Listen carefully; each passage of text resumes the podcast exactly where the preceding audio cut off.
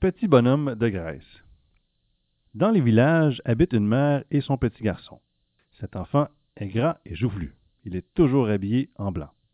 Tout le monde le surnomme Petit bonhomme de graisse. Dans ce village habite aussi une méchante femme et son garçon. On dit qu'elle est un peu sorcière. Son fils n'est ni gras ni joufflu, mais plutôt maigre et sale. Et en plus, il passe tout son temps à jouer de mauvais tours aux voisins. Un jour, la mère de Petit bonhomme de graisse va au marché.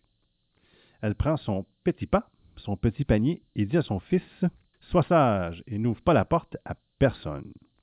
L'enfant promet et sa mère part.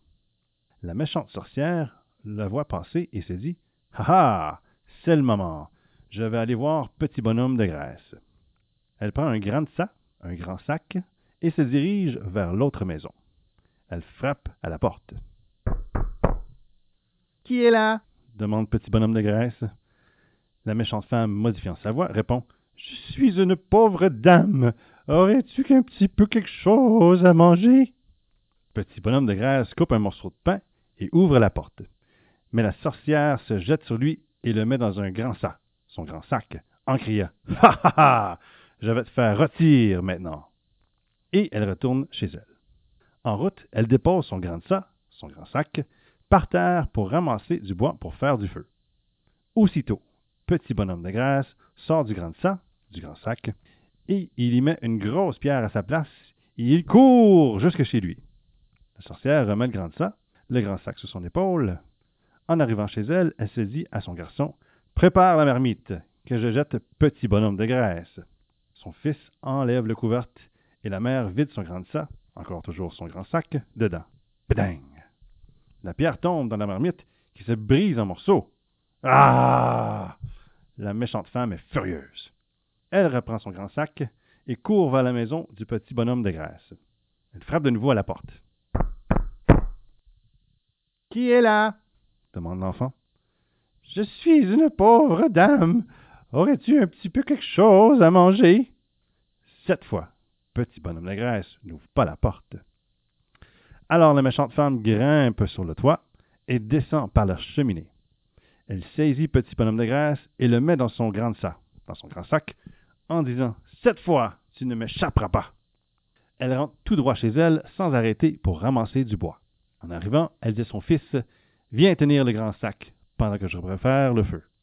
Alors, petit bonhomme de graisse dit au garçon qui tient le grand sac Ouvre un peu que je te fasse voir le bel oiseau que j'ai dans ma poche. Le garçon ouvre le grand sac, juste un petit peu, et petit bonhomme de graisse saute hors du grand sac à toute vitesse. Il attrape le garçon maigre qu'il fourre dans un grand sac et qu'il attache avec une corde solide. Puis il court jusque chez lui. La sorcière revient avec son bâton et donne quelques grands coups dans le sac.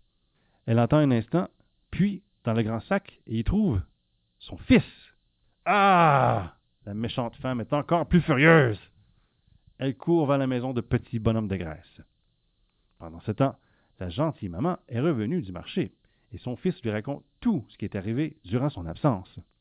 Sa mère place alors un grand chaudron dans la cheminée et elle le remplit d'eau qui se met à bouillir. La sorcière arrive et elle frappe à la porte en disant Ouvre-moi, sinon je passe par la cheminée. Petit bonhomme de graisse et sa mère ne disent pas un mot. La méchante sorcière alors gratte sur le toit et descend par la cheminée. Mais la vapeur de l'eau la fait glisser et elle tombe dans le chaudron. Plouche! Où? Elle est cuite. Depuis ce jour, petit bonhomme de graisse continue de vivre tranquillement avec sa maman dans sa petite maison, gras, joufflu et aimé de tous, lui qui a réussi à débarrasser le village de la méchante sorcière. La fin.